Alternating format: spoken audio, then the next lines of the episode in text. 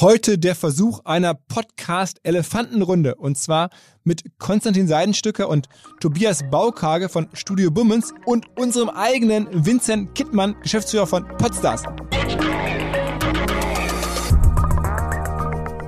Grundsätzlich ist unser Modell absolut werbeorientiert. Das Tolle an äh, dem, was Studio Bummens von Anfang an gemacht hat, aber auch das, was die Florida macht, ist äh, Blockbuster-Unterhaltung zu machen. Also das heißt, möglichst viele Menschen zu erreichen. Und das heißt immer auch kommerzielles Hitpotenzial. Das ist für uns immer wichtig. Wir, wollen, wir sagen wir machen Unterhaltung mit Haltung, aber Unterhaltung im Sinne von Mainstream. Und warum machen wir das? Nicht nur, weil wir glauben, dass halt äh, irgendwie gute Qualität auch, auch viele, viele Menschen erreichen kann, sondern weil es auch ein gutes Geschäftsmodell ist. Und dann landen wir natürlich bei der Werbung. Dann ist das die beste Möglichkeit, auch für unsere Talente Geld zu verdienen.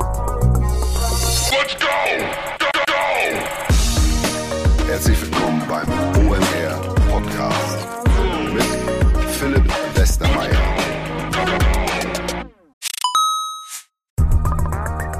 Ihr werdet euch wahrscheinlich fragen, warum unser Partner SalesViewer hier so oft im Podcast wirbt. Aber das ist relativ einfach zu erklären, denn wenn wir hier mittels Podcast Reichweite für SalesViewer erzeugen, dann besuchen natürlich auch hunderte von Menschen die Website von SalesViewer und SalesViewer kann dann mit dem eigenen Tool die Website-Besucher oder deren Firmen vor allen Dingen mit Klarnamen entschlüsseln. Also Podcast-Werbung führt zwangsläufig zu immer mehr Website-Besuchern und Website-Besucher lassen sich in Firmen Klarnamen von SalesViewer entschlüsseln und zu neuen B2B-Kunden machen. Und natürlich auch wir bei OMR sind sehr zufrieden mit SalesViewer nicht nur als Kunde, sondern auch als Partner. Wir setzen deren Tool ebenfalls ein zur eigenen B2B-Lead-Generierung und entschlüsseln damit die Website-Besucher von OMR, OMR Reviews oder anderen Tochterfirmen. Man sieht einfach, wer eure Webseiten besucht hat und wofür sich potenzielle Kunden interessiert haben. Neben uns, also OMR, sitzen aber auch noch deutlich größere Firmen wie Stepstone, Avato Systems, Sport5, Talon One oder die Vodafone-Tochter Grand Centrix bereits auf SalesViewer und generieren damit täglich neue B2B-Leads. SalesViewer ist bekanntlich auf unserem hauseigenen Software-Bewertungsportal OMR Reviews das bestbewertete Tool in gleich drei Kategorien und kann jederzeit kostenlos getestet werden. Wer also sehen möchte, wer auf der eigenen Website drauf war und diese Person dann am besten zu Kunden verwandeln möchte, der kann das alles kostenlos ausprobieren. salesviewer.com slash OMR. Zurück zum Podcast. Aus meiner leicht subjektiven Sicht, aber wirklich nur leicht, gibt es in keinem Teilbereich der Medienbranche gerade so viel Dynamik wie im Podcast-Game.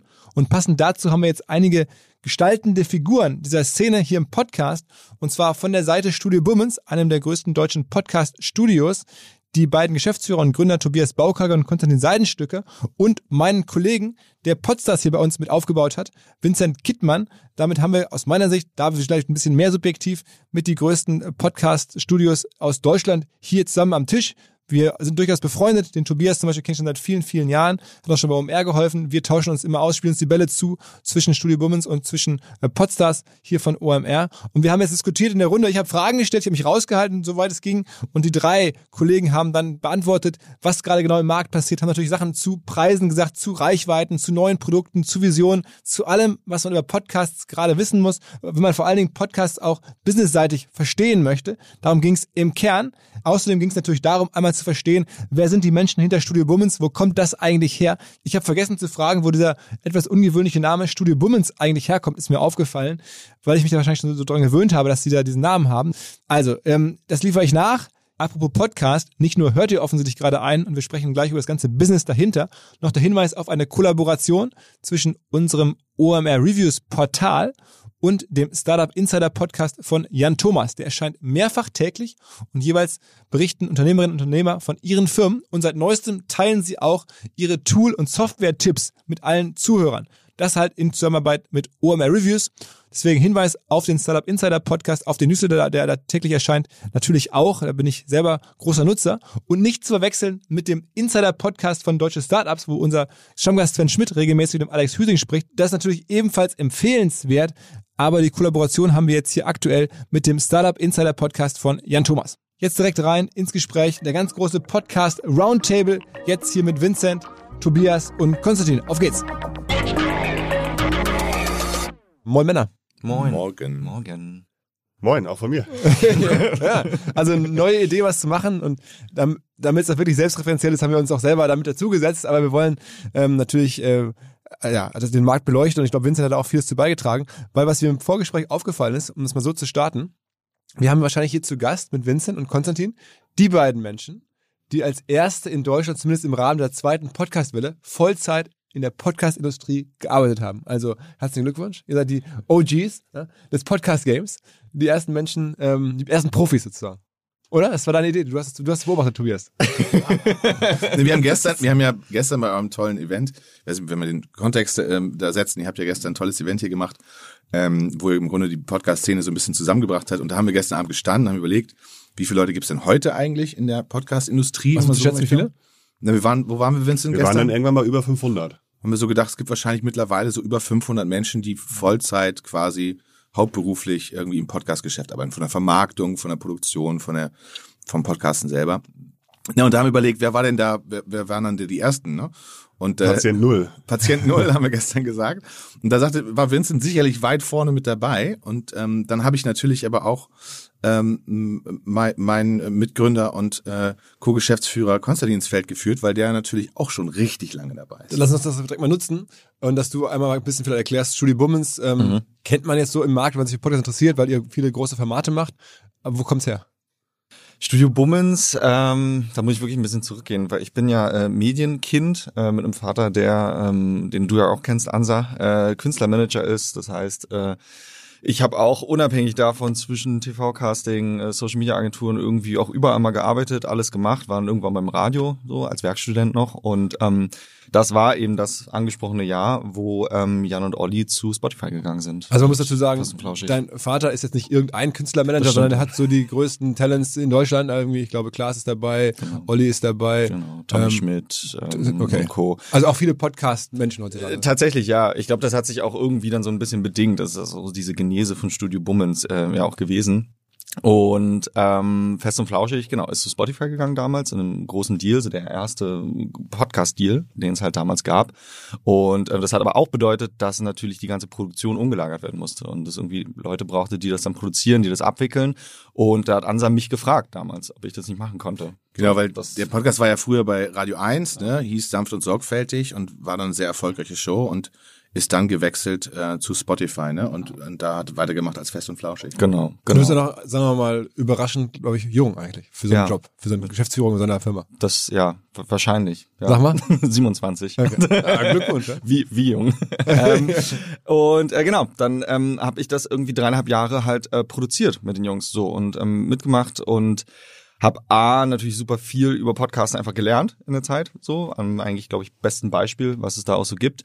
Und ähm, parallel haben wir eben mit weiteren Künstlern und Künstlerinnen von ANSA aber andere Projekte auch umgesetzt. So, und ähm, da in, in ich in Eigenregie quasi, ob das dann mit Spotify war, mit Audible oder mit dieser ähm, diverse Formate halt auch konzipiert, produziert.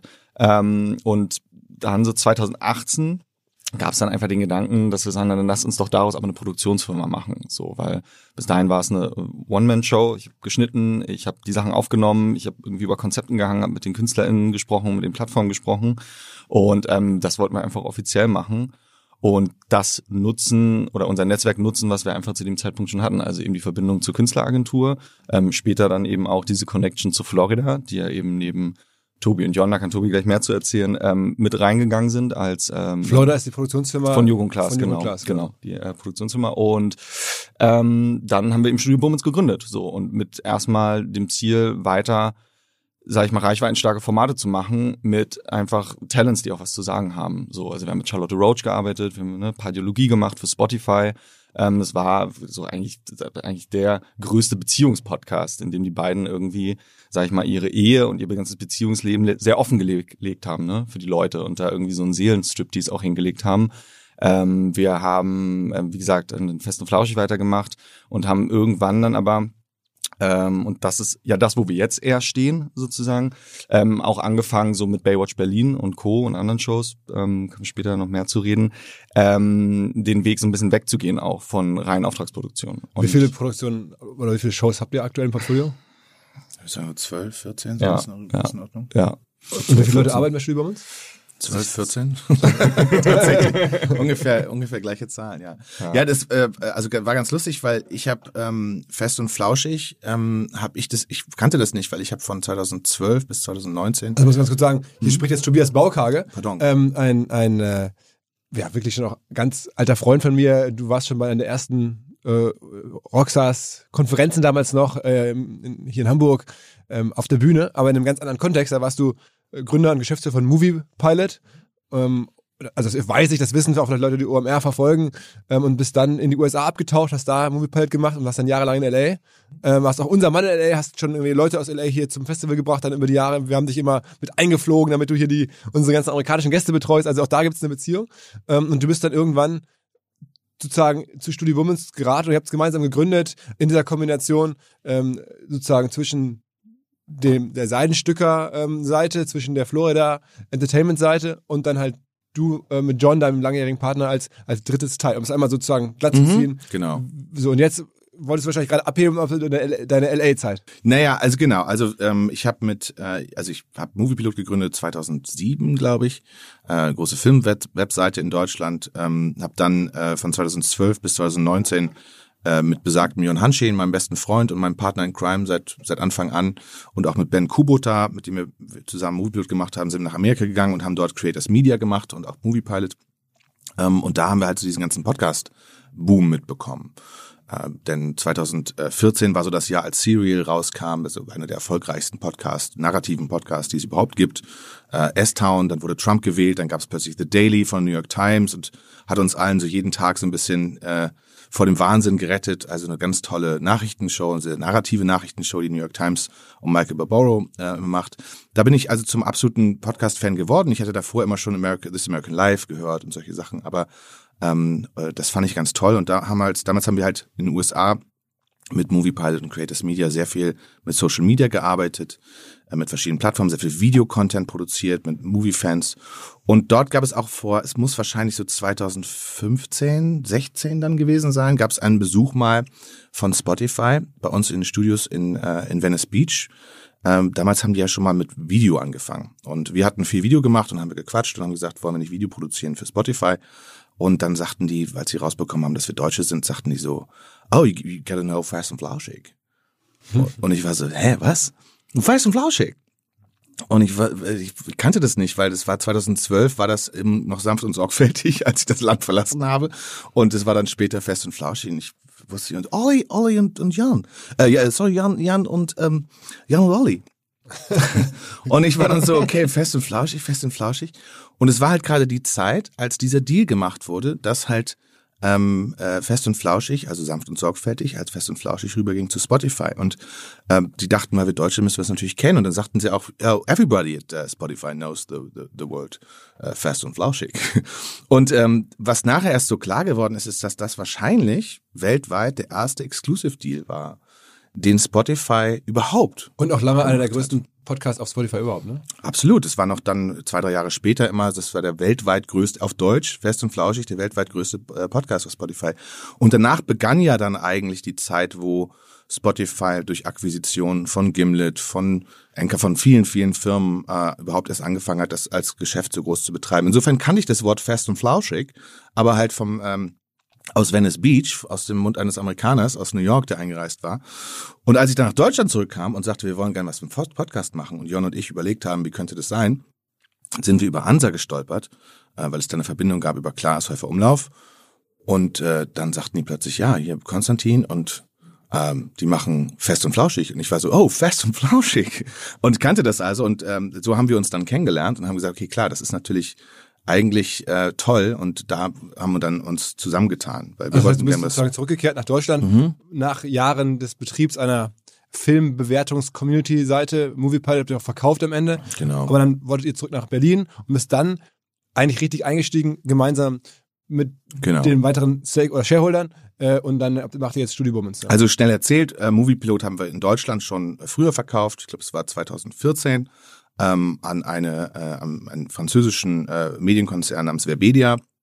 haben dann in den USA Moviepilot-Creators Media viel mehr auf Social Media gemacht. Es waren verschiedene Fanseiten, vor allem auf Facebook, äh, mit insgesamt, glaube ich, 37 Millionen Facebook-Fans. Wir waren also die größten Social Media Communities auf anderen Plattformen für Marvel-Fans, für, äh, für Harry Potter-Fans, für also so, so, so ein bisschen wie der Comic-Con kennt, also Comic-Con Online war eigentlich immer so ein bisschen der Pitch.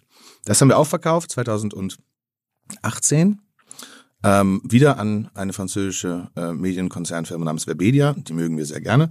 Äh, die machen auch tolle Sachen, haben guten Geschmack und gutes äh, Judgment. Viel Geld. Und sind dann zurückgekommen nach Deutschland. Äh, war irgendwie dann zu Ende unsere Reise da. Wir haben Familien, wollten zurück nach Deutschland kommen wollten nie auswandern.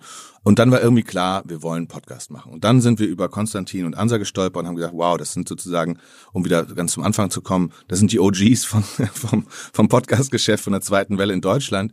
Mit denen können wir uns doch zusammentun. Und dann haben wir uns ähm, sehr gut verstanden und haben überlegt, wie, machen wir das einfach, wie bauen wir das wirklich als Medienfirma auf, weil das ist ja das, was Jon und ich und Ben eigentlich immer machen, dass wir versuchen, äh, innovative Medienfirmen aufzubauen, um Innovationen herum. Also Moviepilot in Deutschland war um die Innovation Search Engine Optimization und Suchmaschinen. Das kennst du ja auch gut noch aus der Zeit.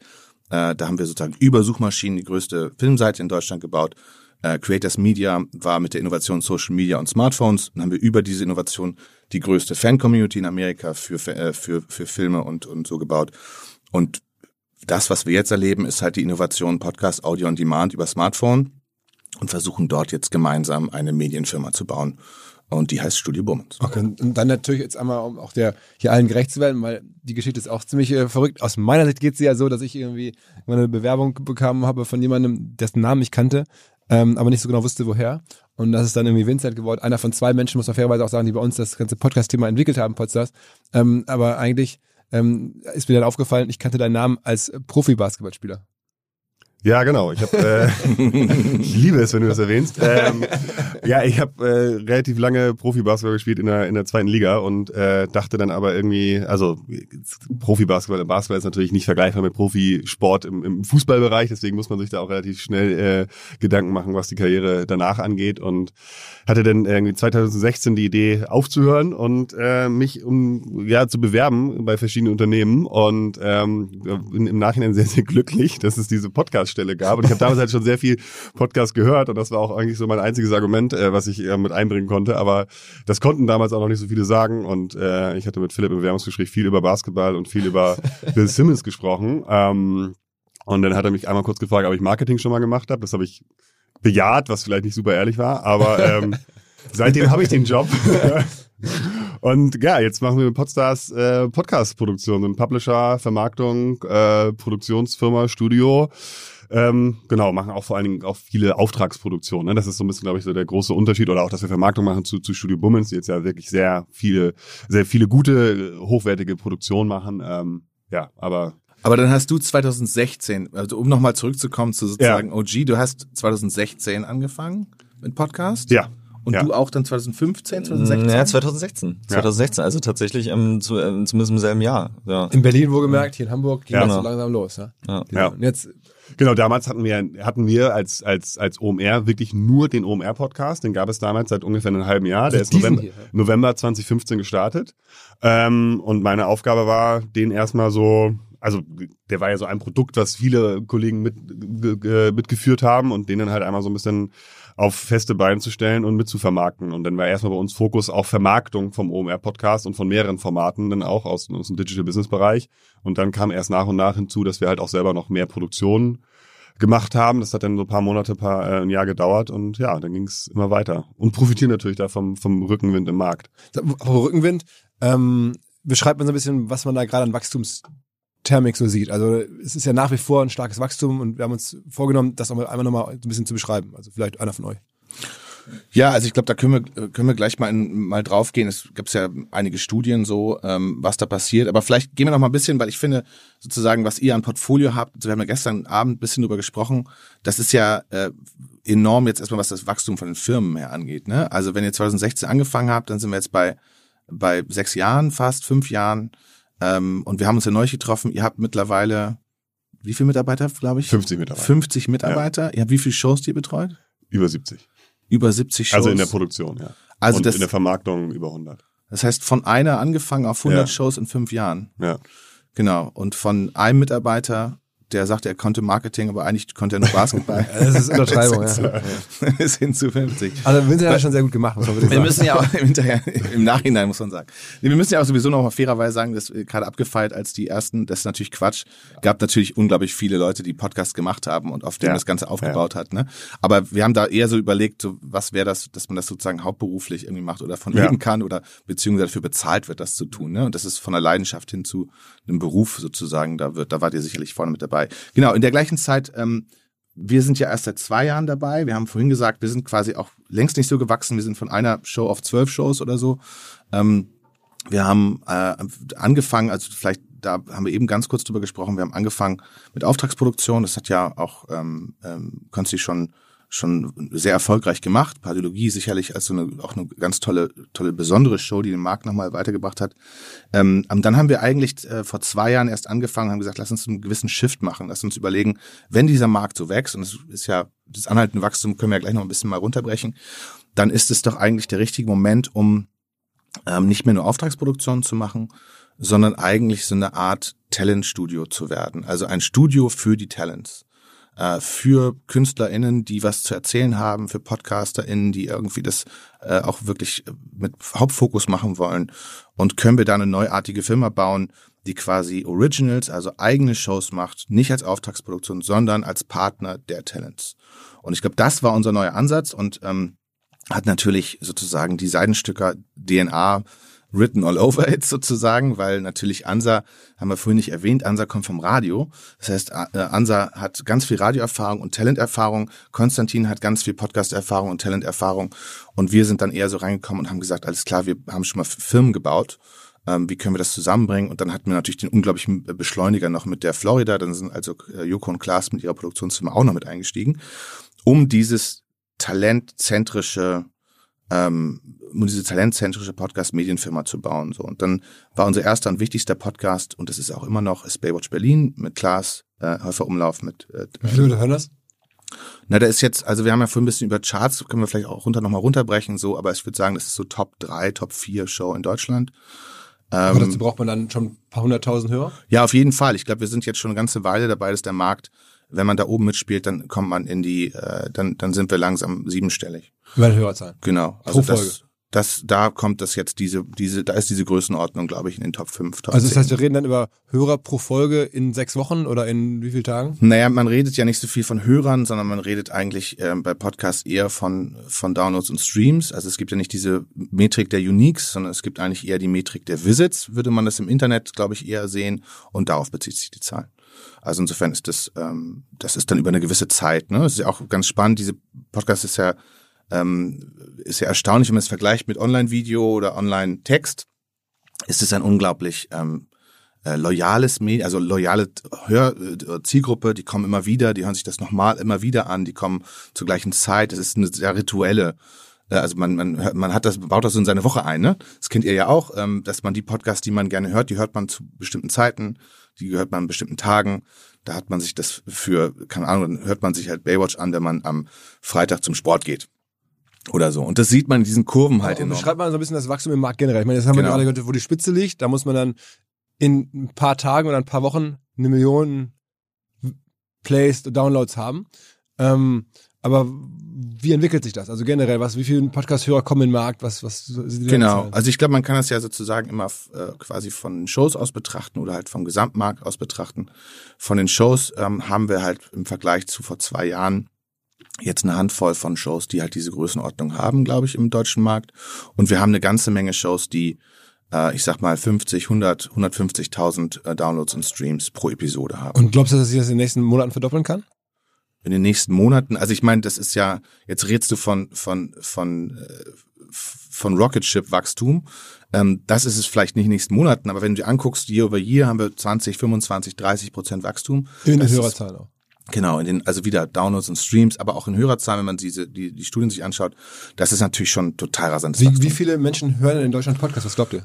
Also da gibt's ja Studien für. Ähm, ich habe mal ein paar Zahlen mitgebracht. Ich fand diese Studie, die ähm, den Online-Monitor, äh, Online-Audio-Monitor, der vor ich glaub, sechs Wochen oder so rausgekommen ist, den fand ich ganz, äh, ganz gut. Ähm, Und demnach haben die, also die haben gesagt, dass ungefähr 30 Prozent der über 14-Jährigen in Deutschland, also 30 Prozent, knapp ein Drittel, einmal pro Monat einen Podcast hört. Okay, das wären aber dann, wie viele Millionen Menschen? Das wären, weiß ich nicht, 60 Millionen, 70 Millionen? Genau, nee, das ist weniger, ne? 30 Prozent auf. Nein, 70, 70 Millionen, also Ja. über 40 Ja, mal, genau. 14 Ja, richtig, davon 30%. absolut. Also 21 Millionen, 14 Millionen, 15, 16 bis 20 Millionen. Also das heißt, okay, der, der adressierbare Podcast-Markt im Sinne von Hörer einmal Ja. im Monat sind dann 20 Millionen Menschen, so ganz grob mal als, als Mal grob gesagt. So. Ja. Wo, wobei natürlich diese Zahl, also erstmal ist das äh, 20 Prozent mehr als letztes Jahr. Also es wächst ziemlich stark, es ist nicht gleich verteilt über die verschiedenen Altersgruppen, ähm, sondern es ist, ähm, die Durchdringung ist bei 14 bis 29-Jährigen sehr hoch, da sind wir fast bei 50 Prozent.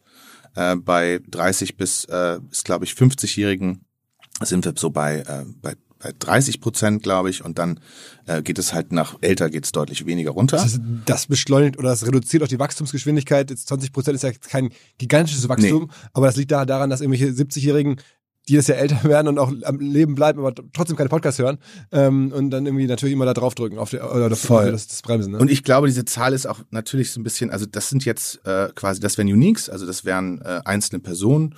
Ähm, jetzt muss man sagen, einmal pro Monat ist jetzt nicht besonders viel.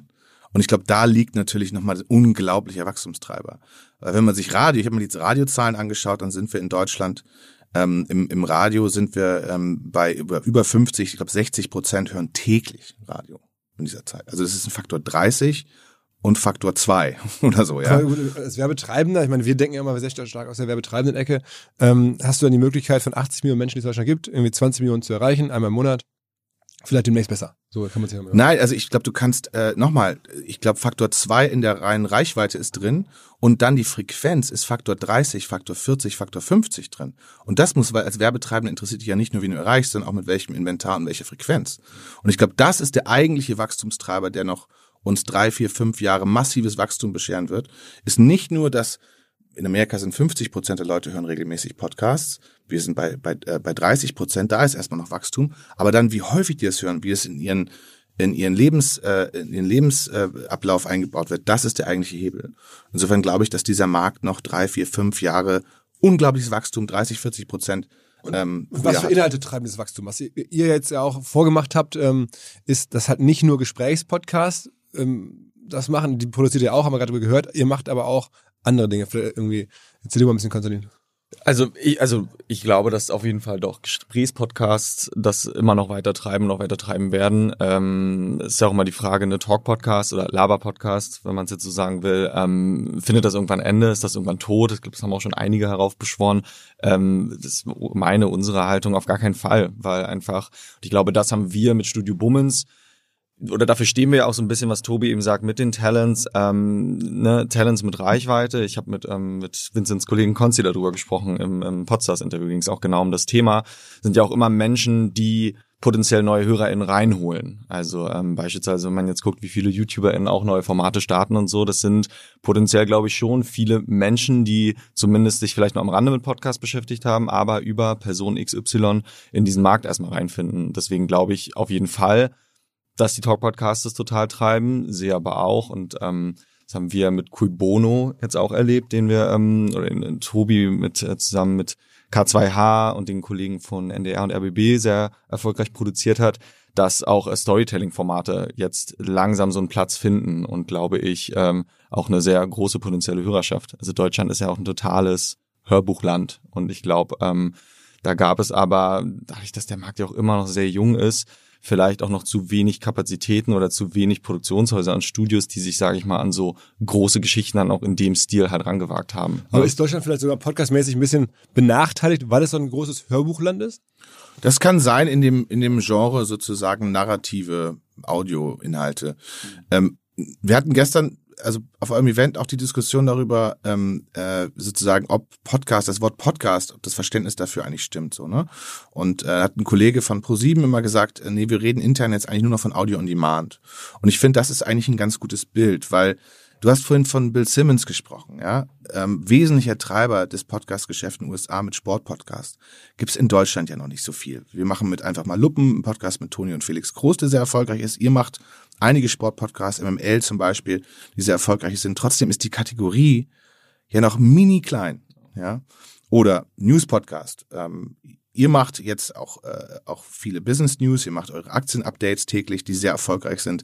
Wir machen mit Apokalypse und Filterkaffee und Mickey Beisenherzen fast schon täglichen News-Podcast, einen Talk-News-Podcast. Auch die Kategorie, die ist noch total klein. Ja, also da, wenn du da in die Charts guckst, News, dann siehst du irgendwie Zweitverwertung von der Tagesschau und vom Radio News und das ist alles und drei, vier, fünf Shows. Das heißt, da ist auch noch ganz viel Wachstum. Der Haupttreiber für Podcasts äh, in den USA und auch in Deutschland, das ganze Genre True Crime, so ist auch noch längst nicht gesättigt. Das sind vier, fünf Shows in Deutschland, die irgendwie signifikante Größenordnung haben. Auch da ist überall noch total viel Platz. Ich will sagen, ich glaube, es gibt ganz viele ähm, äh, Genres und ich glaube, Form, die Formatdiskussion ist immer so ein bisschen, weil wir, wir kommen vom Talk-Podcast und das haben wir so im Kopf für Podcast, aber eigentlich sehen wir das eher als Audio on Demand und dort gibt es im Bereich von Sport, News, Unterhaltung, Comedy, Scripted, Non-Scripted, gibt es noch so viel Documentary, gibt es so viele Sachen, die man noch macht. Und was jetzt auch noch auffällig ist, wenn man auf die Charts draufschaut, hm, dann sind gar nicht mehr die größten Shows, die wir jetzt gerade diskutiert haben. Ich glaube, die größten nach Zahlen Fest und Flauschig ist gefallen, ähm, Baywatch Berlin von euch ist, gehört dazu, aber in den Charts vorne, wenn ich da so reingucke, stehen jetzt vor allen Dingen auch so YouTuber und, äh, und, und Twitch, ähm, sozusagen Stars, äh, die, die große, woran liegt das wohl? Ja, ist jetzt gerade so ein bisschen Trend, ne? Also es haben jetzt äh, Spotify hat zwei Exclusives gelauncht mit mit YouTubern, mit Julian Bam, mit Rezo, mit ähm, Offline und Ehrlich, mit äh, mit Trimax und Varion und den den dritten habe ich jetzt gerade vergessen. Wie, wir haben mit Chatgeflüster was gestartet. Unsympathisch TV. Unsympathisch TV, ja. genau. Und ähm, das äh, das ist eine neue Zielgruppe. Die sind gerade, ähm, die haben schon unglaublich große Communities auf Twitch und auf YouTube äh, und auf, auf, auf, auf Instagram und Co. natürlich auch.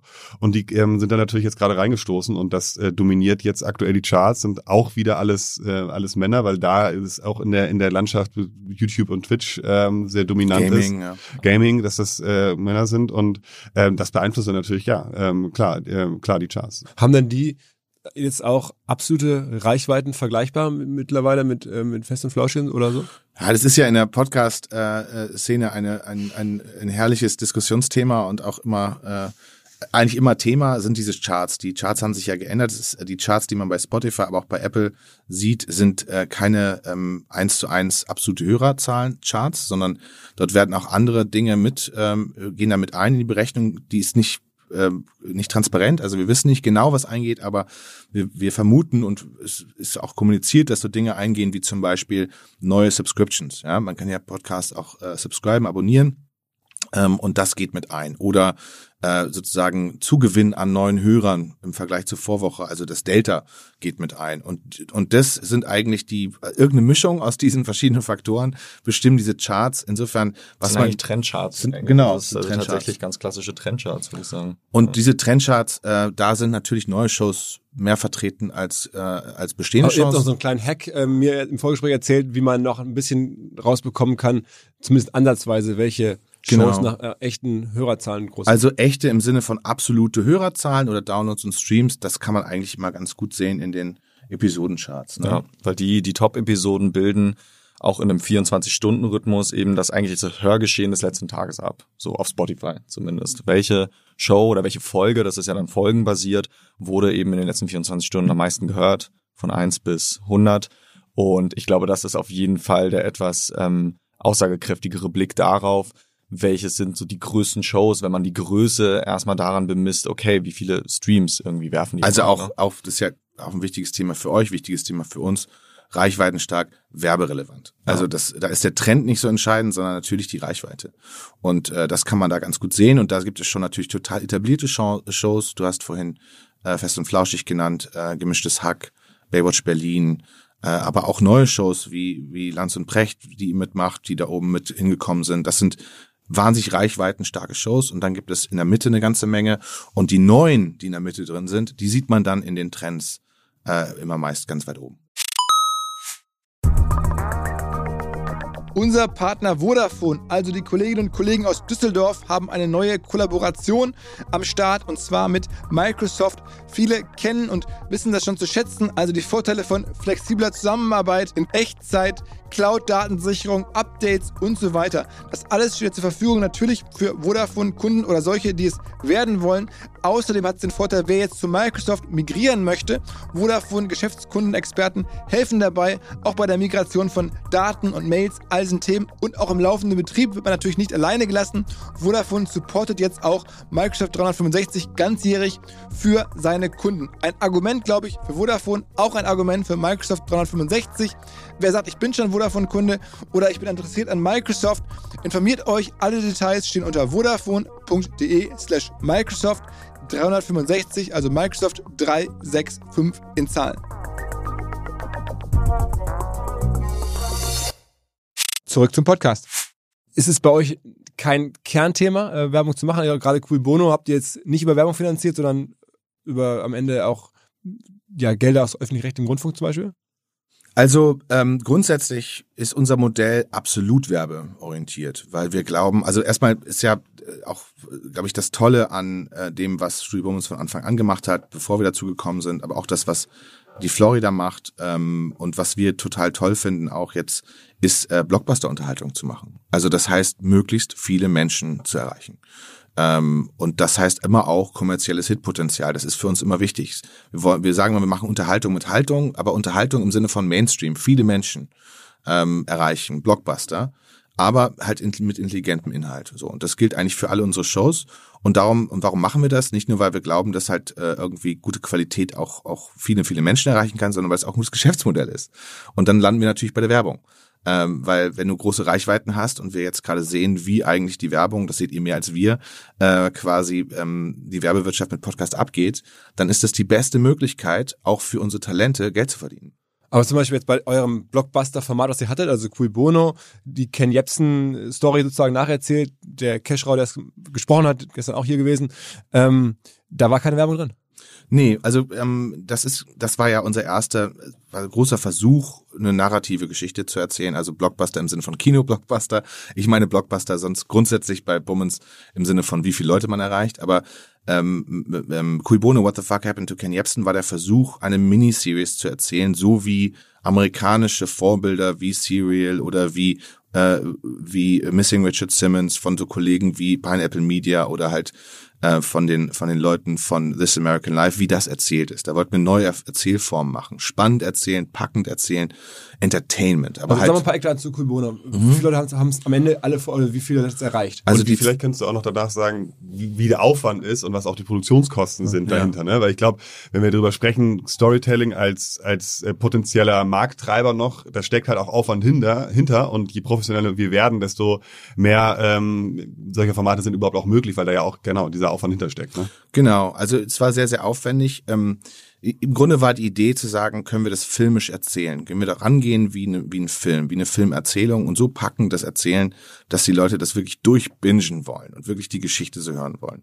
Wir haben von Anfang an gesagt, wir wollen das nicht so mit typisch deutscher Erzähltechnik erzählen, also nicht rein dokumentarisch, journalistisch mit, mit irgendwie ernster Stimme, sondern wir wollten das unterhaltend erzählen, weil es eine wahnsinnig fesselnde Geschichte ist. Und gleichzeitig wollten wir aber auch die Geschichte aufmachen. Also es geht im Vordergrund, wer es noch nicht gehört hat, geht es um einen äh, Radiomoderator namens Ken Jebsen, der in den späten 90er Jahren sehr erfolgreich war äh, mit einer ganz tollen Radioshow, die hieß Ken FM, die lief äh, bei Radio Fritz in Berlin und war wirklich äh, absolut wegweisend äh, und, und war toll und hatte eine große Hörerschaft, eine große Fanschaft. Ähm, und dieser Ken Jebsen hat sich dann dort ähm, in gewisse verschwörungstheoretische Ideen rein, es fing an mit dem, mit dem 11. September, ähm, um, ums World Trade Center, ähm, hat er sich da immer mehr reingesteigert. Äh, dann gab es Antisemitismus, ähm, Vorwürfe und ähm, Vergleiche und dann ist er im Grunde beim äh, Radio rausgeflogen und hat sich dann auf YouTube selbstständig gemacht mit KenFM als äh, YouTube als Show. Und diese Show ist dann immer mehr abgetrudelt in verschwörungstheoretisches Terrain äh, rund um die ähm, Montagsmahnwachen damals und äh, Demonstrationen wurde immer verschwurbelter und wurde auch immer ähm, ja im Grunde mit einer Nähe zu Rechtsradikalen, zu Impfgegnern, dann später zu Corona und so weiter. Und diese Geschichte ist die vordergründige Geschichte und die Geschichte, die wir dann aber dort erzählen, ist eigentlich viel größer und hat gar nicht so viel mit Ken Jebsen da mehr zu tun, sondern hat damit zu tun, wie sich Deutschland verändert hat in den letzten 20, 30 Jahren, ähm, wie es zu Radikalisierung geführt hat, wie dieses Querdenken angefangen hat und wie äh, sozusagen die AfD nach oben. Also all diese Punkte werden daran erzählt. Wie viele Menschen haben es gehört? So, genau, sorry, ich wollte nur erzählen, wer, das, wer die Geschichte noch nicht kennt. Das ist also die Geschichte, das ist eine epische Erzählung in sechs Teilen, sechs Teile mal ungefähr 30 bis 50 Minuten. Ähm, und das haben wir rausgebracht mit dem NDR zusammen auch produziert mit dem NDR, RBB und K2H. Es war von Anfang an der Wunsch, das als lineare, also es war auch eine neue Idee, nämlich im Radio und als On-Demand das rauszubringen. Und jetzt beantworte ich deine Frage. ähm, die Zahl, die wir jetzt veröffentlicht haben, ist, dass wir knapp, wir stehen knapp vor, vor vier Millionen Downloads und Streams. Vier Millionen. Ja, das heißt, wir sind bei 600.000 äh, ungefähr 600.000, 700.000 pro Folge. Und habt ihr eine Übersicht, wie viele Stunden Arbeit da reingeflossen sind und was man so dafür bezahlen Viel, muss? Weil ja. ich hatte jetzt aus dem Markt schon mal auch gehört, dass so ein Storytelling-Format kann auch ruhig sechsstellig kosten. Ne? Also wenn man da Ja. jetzt Also wir haben das daran fast, also tatsächlich ist Cash Biros nicht nur der, der Host gewesen, sondern er ist auch der Autor und hat es mit sozusagen auch maßgeblich äh, mitentwickelt. Ähm, und es war ein Team, also es war Cashrau als Autor und Host. Äh, ich habe Executive Editing gemacht, also die Geschichte mit vorangetrieben und mitentwickelt. Ähm, und dann hatten wir drei, wir hatten zwei äh, investigative Reporter, drei Producerinnen da drauf und dann noch die Unterstützung vom NDR RBB. Ähm, also insofern war das ein großes Projekt. Wir haben fast ein Jahr daran gearbeitet.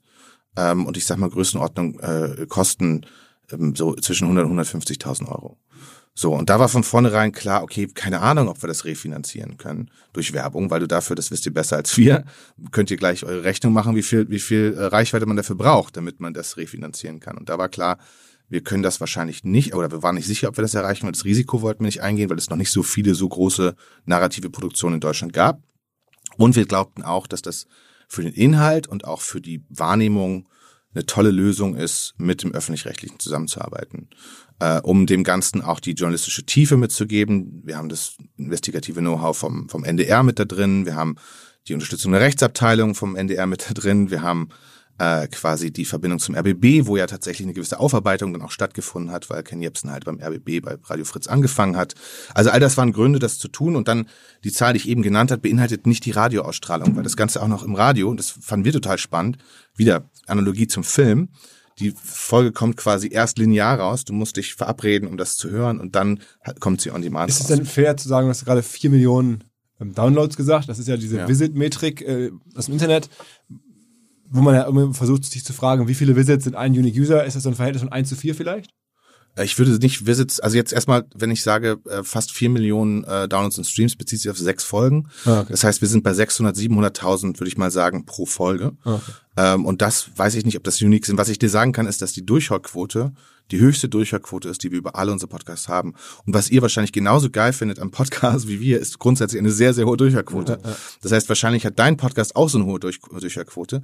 Ähm, äh, und, und, und eure Podcast, da sind wir irgendwo immer zwischen 60 und 80 Prozent, sage ich mal. Und das Ding lag bei 92, äh, 87. Das war enorm. Aber sag mal, ihr wisst ja durchaus, wie man vermarktet, weil was man im Markt hören kann, ist wahrscheinlich der umsatzstärkste Podcast auf Einzelepisode, ist auch bei euch, also Baywatch Berlin. Ähm, da gibt's jetzt Zahlen und wenn man drüber nachdenkt, das ist auf, nur auf den ersten Moment überraschend, auf dem zweiten Moment ist es dann irgendwie schon logisch, dass da jetzt irgendwie eine Folge ähm, euch als Produktionsfirma und den Machern natürlich auch dann irgendwie schon so sechsstellige Beträge einbringt, eine Folge. Ja, also das müsst ihr natürlich vorrechnen. Ihr seid Vermarkter. Ne? Wir sind ja keine Vermarkter, sondern wir äh, wir machen wir machen guten Content, der möglichst viele Leute erreicht und das ist dann der Hebel. Aber wenn ich jetzt sage, dass äh, die Top-Shows in Deutschland ähm, halt in die Millionen äh, Reichweite kommen, ähm, dann kann man sich ja überlegen, wenn das eine Million ist und man dann einen Tausender Kontaktpreis dagegen rechnet. Und das Tolle ist, darum habe ich eben gerade die Durchhörquote genannt, der Tausender Kontaktpreis ähm, bei Podcasts ist sehr hoch. Das hat Reden mit der 100 Euro plus. Ne? Genau, das hat mit der Intensität zu tun, wie Leute Podcast hören. Das hat mit dieser Durchhörquote, dass sie nicht skippen, die sind voll konzentriert, die hören es meistens auf Kopfhörer zwischen den Ohren und mit der Werbewirksamkeit zu tun. Und vielleicht als letztes noch, das, aber wie gesagt, das ist euer Business, nicht unseres, Ja. äh, dass das halt eine, eine Zielgruppe du damit erreichst, die du sonst nicht mehr so gut erreichst. Wo ist natürlich das, Vincent? Also du als äh, Also du kannst ja mal vorrechnen, was wir verdienen sollten. Du kannst ja oder Nee, ich überlegen, würde was so vermuten, eine was man so im, im Markt so hört, ähm, dass ihr da 150 bis 200.000 Euro pro Folge umsetzt. Ähm, genau. Pro Folge damit umsetzt und ihr macht 45 bis 50 Folgen im Jahr und dann äh, kann man sich ja ausrechnen, ähm, wie viel da mit dem mit dem Format im Jahr umgesetzt wird. Und ich glaube, es ist für alle Beteiligten dann hochprofitabel, auch jetzt vergleichbar mit einem äh, oder auch da einbezogenen Jakob Lund oder Thomas Schmidt, die ja sicherlich im Fernsehen gute Sachen machen, ist ähm, klar, es ist da ja irgendwie ausgeklammert nochmal als schon auch sehr ähm, sehr prominenter Mensch einfach. Ähm, aber ich glaube, Jakob Lund und für Thomas Schmidt ist es auch schon sehr sehr relevant, was sie da machen. Und ich glaube, das ist vielen nicht klar, dass ähm, deren Haupteinnahmequelle vielleicht jetzt der Podcast ist und wie, äh, generell, wie viel äh, Geld man damit so einen Podcast äh, umsetzen kann in, innerhalb eines Jahres. Aber ich ne? meine, ihr baut daraus auch eine Medienmarke. Also das ist jetzt ja auch mehr als ein Podcast, was wir auch sehen, dass man äh, aus, aus so Sachen mehr machen kann. Also ihr macht es mit Mickey Beiser und Apofika ja auch. Wir machen es mit Fußball MML auch, dass wir versuchen, mit Merchandise und allem Events da mehr zu machen. Also erstmal zu den Zahlen vorhin, we cannot confirm, we cannot deny. Also das ist, ähm, aber ich glaube, was man absolut stehen lassen kann, ist, dass man wirklich auch als Talent der, also Talent, der und die tatsächlich solche gut erzählen kann, eine Audience aufbauen kann, einfach richtig Geld verdienen kann. mit überschaubaren Aufwand ja auch, muss man auch dazu ja, ehrlich also, sagen. Ne? Klar, also jetzt Produktionskosten und so weiter und wie Ja. viel Mann braucht man, um das zu tun und so weiter. Ja. Klar, absolut. Darum ist das ja auch so ein spannendes Medium und darum ist, glaube ich, auch der Ansatz zu sagen, man macht das mit Talent zusammen so spannend. Weil es natürlich irgendwie zu tun hat mit der Demokratisierung von Medien, wo quasi das Talent in der Mitte steht. Und das Talent diese Beziehung zu, zu dem Audience aufbauen kann und auch damit sehr, sehr viel Geld verdienen kann. Und darum haben wir auch unsere Taktik darauf gesetzt, dass wir gesagt haben, wir wollen mit den Partnern, wir wollen denen helfen, um langfristige Beziehungen aufzubauen. So, und jetzt zum Thema Medienmarke. Das ist die logische Konsequenz. Wenn das Talent quasi eine Beziehung hat mit der Audience, dann kann man da mehr draus machen, als im Zweifelsfall nur einen Podcast hören. Also nur. ähm, und das ist natürlich das alte Philipp Westermeier Modell. Das ist das, äh, das ist das Schwungrad, ne? Das du ja auch immer mit OMR beschreibst, wo du sagst, das hilft sich gegenseitig und das, äh, das feuert sich gegenseitig an. Und wenn ihr einen MML-Pullis, die sind übrigens sehr cool, finde ich, wenn man die verkauft, dann hat das natürlich wieder ein, ist das Werbung für den Podcast. So, und trotzdem hat man zusätzlich noch einen Revenue-Stream und so. Also ich glaube, das wird jetzt auch richtig spannend, wo wir, also äh, vielleicht grundsätzlich haben wir nicht gesagt, dass wir bei Podcast gerade, wir kommen jetzt in Mainstream, aber wir kommen jetzt in den Massenmarkt. Das wird jetzt richtig spannend. Und man kann Marken darum aufbauen. Das konnte man vor zwei Jahren nicht. So, und ich, wir fangen jetzt auch an mit Apokalypse und Filterkaffee mit, mit Merch zum Ende des Jahres. Das auch mit Baywatch schon gemacht. Wir machen nächstes Jahr eine große, eine große, ähm, eine große Tour. mit mit ähm, Baywatch. Nee, mit, Apo nee, mit Apokalypse und Filterkaffee. ähm, und insofern greift das dann ineinander. Das ist, das, das ist dein Schwungrad, was du mit OMR ja auch gebaut hast. Und ich glaube, so baut man Marken auf. Wie wie groß werden da die Hallen sein mit, mit Apofika? Weil ich glaube, das ist auch so eine spannende Frage. Mit zwei Jahren jetzt schon Corona, irgendwie so große Events eh gar nicht möglich gewesen in letzter Zeit.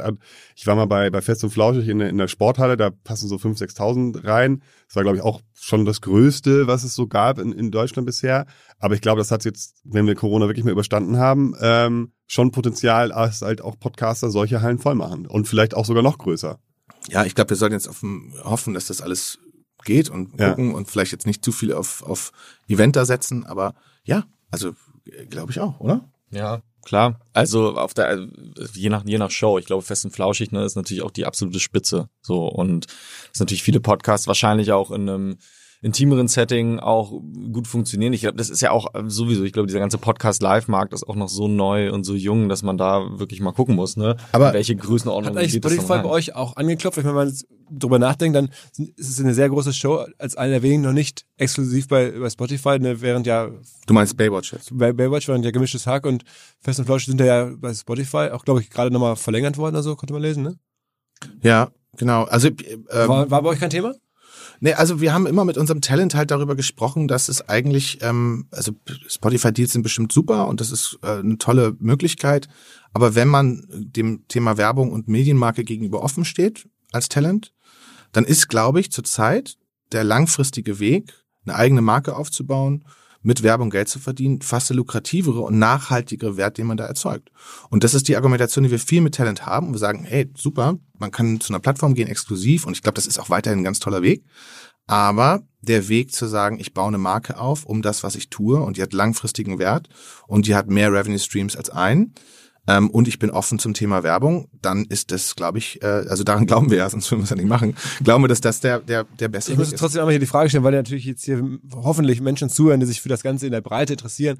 Ähm, und auch natürlich immer die Frage, was bezahlt eigentlich Spotify? Und äh, keiner weiß es und keiner darf es sagen, oder die, die es wissen, dürfen es nicht sagen. Aber was ist die Spekulation hier? Also was nimmt eine Spotify in die Hand, um sich, sagen wir mal, jetzt so ein ähm, nehmen wir mal äh, gemischtes Hack, da für Jahre exklusiv zu sichern. Was zahlen die den beiden in Summe pro Jahr? Was schätzt ihr? Was ist die Spekulation im Markt, Vincent? Was schätzt du? Auf jeden Fall siebenstellig pro Person, ne? Ähm, aber ob der dann eine Eins vorne ist oder eine Zwei oder so, weiß ich nicht. Ähnlich.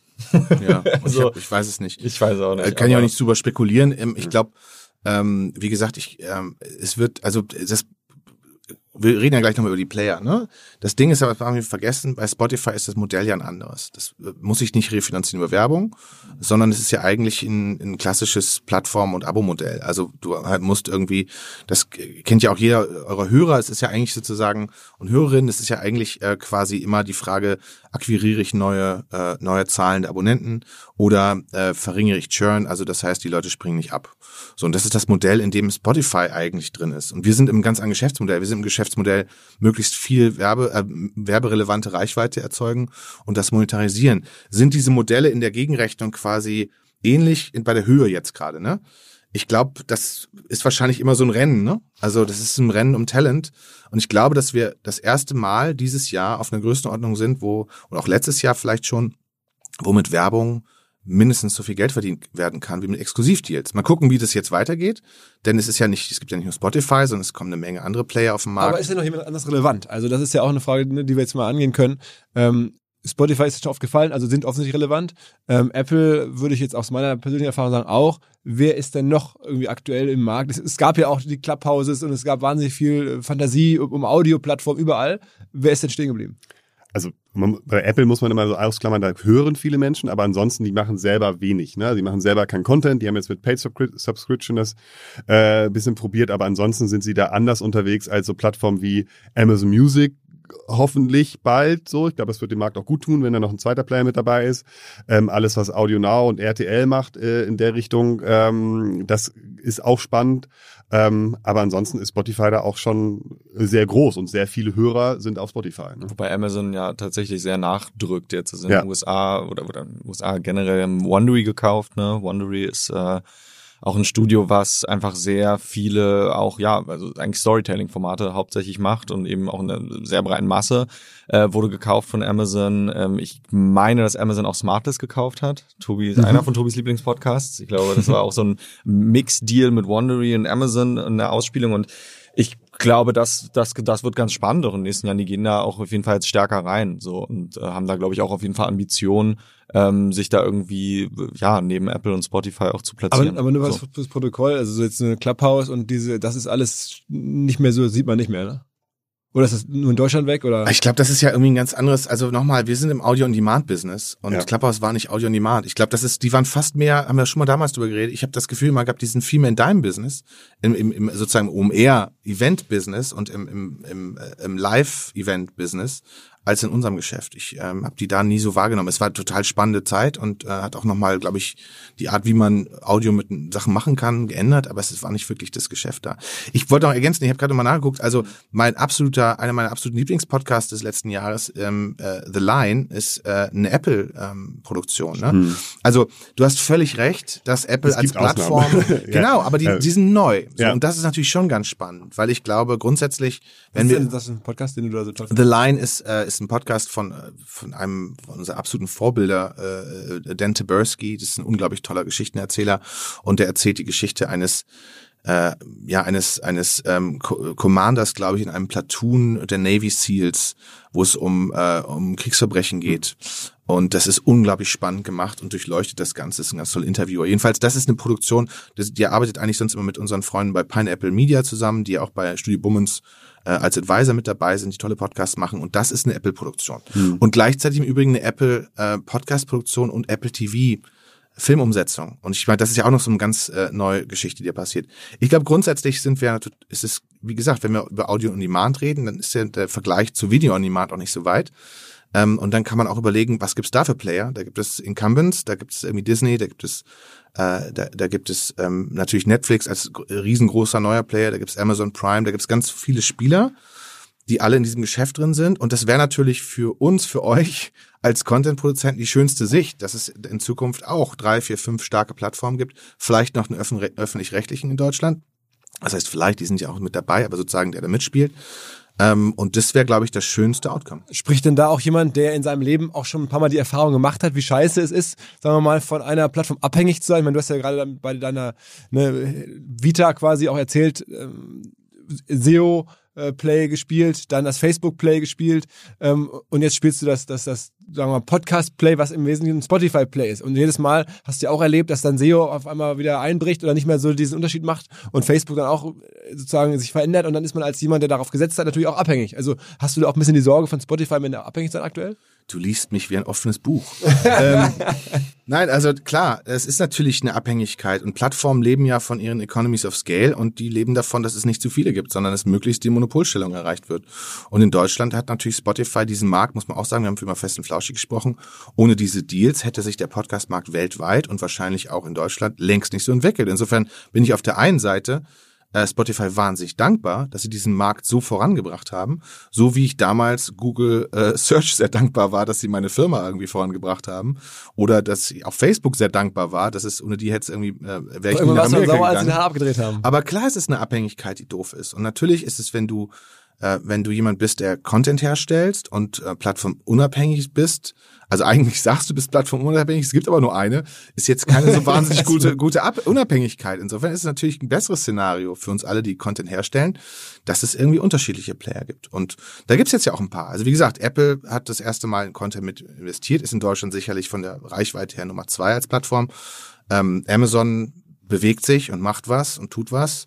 Ähm, und dann gibt es natürlich auch noch nationale Spieler. Wir haben ja gestern ähm, auch die Kollegen da gehabt äh, von Audio Alliance bzw. Bertelsmann, die mächtig nach vorne drücken in die Richtung. Also hier schaut an Miriam, ne, die durchaus eine. Genau, äh, hallo Miriam. Ja. Ähm, und wir haben äh, natürlich, also Axel Springer hat vor einer Weile angekündigt, dass sie quasi äh, führend sein wollen im Audio-Content-Geschäft. Wen habe ich noch vergessen? Öffentlich-rechtlich. Gestern waren auch die Kollegen und Kolleginnen da mit vom NDR, Norbert Grunder, mit dem wir zusammen ja auch äh, Kuibuno produziert haben. Die sind ja unglaublich aktiv, machen sehr, sehr viele Shows. Haben Funk. den Drosten-Podcast ähm, ja. gemacht. Äh, war das eigentlich aus eurer Sicht auch ich äußern wir ab und zu auch nochmal Interviews zu Podcasts vollkommen zu Unrecht, eigentlich, weil ihr es besser wisst. Also bei uns, Vincent äh, weiß es besser mittlerweile als ich und ihr sicherlich auch. Ähm, dennoch ist meine Wahrnehmung, das sage ich dann auch immer, dass ähm, so diese Virologen-Podcasts insgesamt das ganze Genre schon auch ein bisschen angeschaut haben. Absolut. Voll. Also das war, weil du vorhin auch so die, die, die Branchen aufgezählt hast, wo in Deutschland noch Potenzial ist. Ähm, ich hätte noch Politik hinzugefügt. Ja, News, Politik, genau. Genau, ja. also News, Politik mhm. ist ja häufig, genau, wird häufig zusammengefasst, weil in Amerika war es so, als äh, Trump an die Macht kam, gab's, gab's, gab es ganz viele Trump-Cast. Ne? Und ja. in, äh, in England gab es die Brexit-Cast. Ja, Pod Save America, Riesenvorbild für uns. Genau. Also, mega. Und, ähm, und in Deutschland war es sozusagen der Drosten. Ne? Da sind auch einfach mal ganz viele Leute auf das Thema Podcast aufmerksam geworden, die vorher keinen Podcast gehört haben. Ne? Und das, da hat der Podcast auch wirklich News generiert. Die haben alle Medienschaffenden haben erst diesen Podcast gehört und haben dann darüber geschrieben, okay, Drosten sagt jetzt das und das. Und dann ist es gelandet bei äh, im Print, in, in, in digital angeboten bei Twitter und Co. Ne? Aber der Podcast war der Ursprung. Und das war Shout in Deutschland noch nicht so häufig. So, ne? Shoutout an Norbert Gunnar. Ja. ja. Nein, total. Und, und der sagt ja, also ich habe jetzt das Interview gelesen mit Drosten, äh, was in der Zeit, glaube ich, wo er sagte, ähm, das Tolle an dem Podcast ist, dass er da direkt reden kann. Und er sagt, das Beste daran, dass er dich, äh, dass er so viel Zeit hat, wie er braucht. und das ist natürlich geil. Das ist ja das Gleiche, was wir vorhin gesagt haben mit Demokratisierung der Medien. Das gilt ja nicht nur für einen Glashäufer Umlauf oder für einen Mickey Beisenherz oder äh, oder halt für für, Mittlerweile für Lanz und Precht. Für, für Lanz und Precht. Also wollte ich, ich kann sagen, für Lanz und Precht, die auch sozusagen cut out the middleman so ein bisschen, sondern es gilt natürlich auch für Experten wie Drosten. So und plötzlich hast du auch dort ein Millionen äh, Publikum. Was gibt's denn noch für Innovationsfelder? Also ähm, jetzt, wir hatten das miterlebt oder miterleben dürfen mit Lanz und Precht, wie vor einigen Wochen quasi ein gestartetes Format jetzt zu den größten Deutschen wahrscheinlich gehört, das sieht man irgendwie recht häufig, ähm, ist aber nicht mehr der Normalfall. Das klappt halt, weil die beiden auch ganz besonders sind. Ähm, aber wer ähm, oder was treibt denn noch den Markt? Also du sagst, Gesprächspodcasts, hast du am Anfang gesagt, gehen immer weiter. Ähm, ihr versucht es mit fiktionalen Formaten. Es gab jetzt die letzte Innovation, die ich so wahrgenommen habe, diese täglichen Kurzdinger mit teilweise ein paar Minuten nur jeden Tag. Ähm, wie seht ihr das? Ja, also also nochmal, ich glaube, dass das vor allem das ist für News ein Thema. Also ne Tagesschau, Spiegel und Co, die da natürlich ähm, ne, enorm stark sind ähm, bei diesen ganzen Kurzformaten. Ich habe das Gefühl, es ebbt im Moment eher wieder ein bisschen ab. Das war so, ich, ich glaube im ersten Lockdown war das ziemlich groß. So da waren so diese Dailies so totales Thema. Das habt ihr ne, auch, auch da mitbekommen. Mein Gefühl ist, dass ne, es war glaube ich so ein bisschen auch der Versuch Radio neu zu denken, auch mit den ne, Daily Drive Playlists, die es dann zum Beispiel gab und so, ähm, wo ich jetzt ein bisschen denke, es nimmt wieder ein bisschen, also es nimmt wieder ein bisschen ab. So, wie gesagt, es gibt die Nachrichtenformate, die gibt's immer noch so. Ich habe aber nicht das Gefühl, dass dort ähm, super viel jetzt noch nachschießt an so Daily-Formaten, beziehungsweise bei, also bei euch, ne, ist ja ohne Aktien ist schwer, was glaube ich ein mega Erfolg ist. So. Ähm, aber es ist jetzt nicht die Masse, glaube ich, oder? Ja, sehe ich ähnlich. Also ähm, sozusagen und, und sehe es gemischt. Ne? Also es gibt da erfolgreiche Formate, es gibt da gute Formate, aber der Aufwand hinter einem täglichen Format ist einfach hoch. Man muss da jeden Tag ran. Ähm, um so ein Gefühl zu geben, an unserem Aktienformat arbeiten fünf Leute jeden Tag, um das, äh, das zu produzieren. Ähm, das muss man auch erstmal erstmal schaffen und sozusagen äh, umsetzen können. Und äh, deswegen glaube ich, ist der Markt da auch dann besonders umkämpft sozusagen. Ähm, Glaube aber, dass da auch noch ein bisschen, bisschen Platz ist für bestimmte Themen, auch wieder so ein bisschen die, die Lückenthemen, äh, die wir schon mal angesprochen haben, ähm, dass man da halt gute zwei, drei, fünf Minuten, vielleicht zehn Minuten Dailies produziert, aber dann muss da, muss man da, glaube ich, äh, mit einem langen Atem dabei sein und auch mit einem gleich schon richtigen Team dabei sein, um das, um das umzusetzen. Ne? Ich, ich glaube, so die Innovation geht ja in verschiedene Richtungen. Also wir haben ja vorhin schon gesagt, es ist noch so viel Innovationsmöglichkeiten, Wachstumsmöglichkeiten. Für mich ist Lanz und Precht zum Beispiel äh, das ist natürlich, sind das Ausnahmetalente so, in dem, was sie tun. Ähm, äh, bis auf die Impffolge. Ähm, aber ansonsten. Die übrigens natürlich wahnsinnig geholfen hat. Also man muss ja sagen, als Medienmacher, ihr wisst ja alle selber, ähm, so eine Presse darüber treibt natürlich natürlich dann trotzdem die erstmal die Zuhörerzahlen. Ne? Aber das Innovative an dem Ganzen finde ich eigentlich, dass ähm, wir vorhin über Zahlen gesprochen haben und wir haben gesagt, dass, also da, da habe ich, da habe ich diese Zahlen noch im Kopf, dass, ähm, dass von den 50 plus Leuten, ne? Was ja mit Abstand die allergrößte, absolut, die absolut größte Kohorte in Deutschland, ne? Ja, das ist die entscheidende Kohorte, ne? Da sind bisher erst 17 Prozent hören einmal im Monat Podcast. Und da helfen so, auch so und da Formate kommt, wie Lanz und Precht. Oder Drosten. Ja, So, genau. und insofern glaube ich, da ist unglaublich viel Wachstum. Darum ist das Innovative daran, vielleicht sogar, dass das eine ältere Zielgruppe anspricht. Aber Thomas Gottschalks Podcast ist wurde wieder eingestellt. ja, aber das ist vielleicht auch nicht zwingend. Aber Aber bei solchen Formaten hilft auch YouTube. Ne? Bei Drosten ähm, ist auf YouTube sehr, sehr stark. Lanz und Precht war kurz auf YouTube, muss man leider sagen. aber Aktuell wegen ist- Suche, oder? Genau. Ne? Aber, aber ältere Menschen, genau, sind eher auf YouTube unterwegs. Ja, aber das, ne? ja, das, ich glaube, das hat viel damit zu tun, dass, äh, dass ähm, 50 plus im Zweifelsfall jetzt nicht genau weiß, also es ist ja auch immer ganz ehrlich, Discoverability auf Genau, Podcast-Plattformen ist ja, Ja. ist ja Pain in the Ass. Also wo muss ich erstmal in eine App, dann muss ich das da suchen, dann ist das irgendwo bei der Musik, ich weiß nicht so genau.